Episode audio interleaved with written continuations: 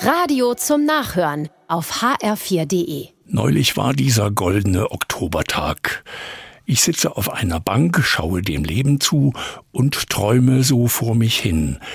Ich sollte in meiner Seele ein Körbchen anlegen, da tue ich all die kleinen Glücke eines Tages hinein den Witz des Nachbarn, das rote Herbstblatt, mein Brot mit Quittengelee, das Winken eines Kindes, die dicke Kastanie, die Abwesenheit von Schmerz und ach, es gibt manchmal so viel, was einen Tag schön macht.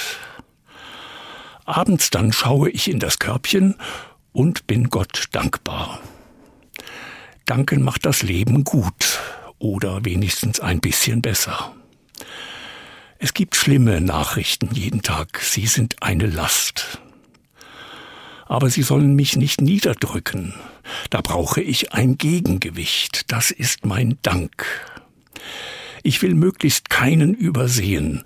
Auch wenn ich gut geschlafen habe, will ich sagen, danke Gott, dass die Sorgen mal still waren heute Nacht. Dank macht mich zu einem anderen Menschen. Ich werde etwas gelöster, nicht so jammervoll. Ja, vieles auf der Erde ist nicht schön. Aber anderes ist eben schön und bleibt schön. Das darf ich nicht übersehen. Als ich dann von meiner Parkbank wieder aufgestanden bin, war mir etwas leichter ums Herz. Dank macht das Leben ein wenig gelöster, ruhiger, heiterer. Das wusste auch Martin Luther und sagte jeden Morgen und Abend, ich danke dir, mein himmlischer Vater.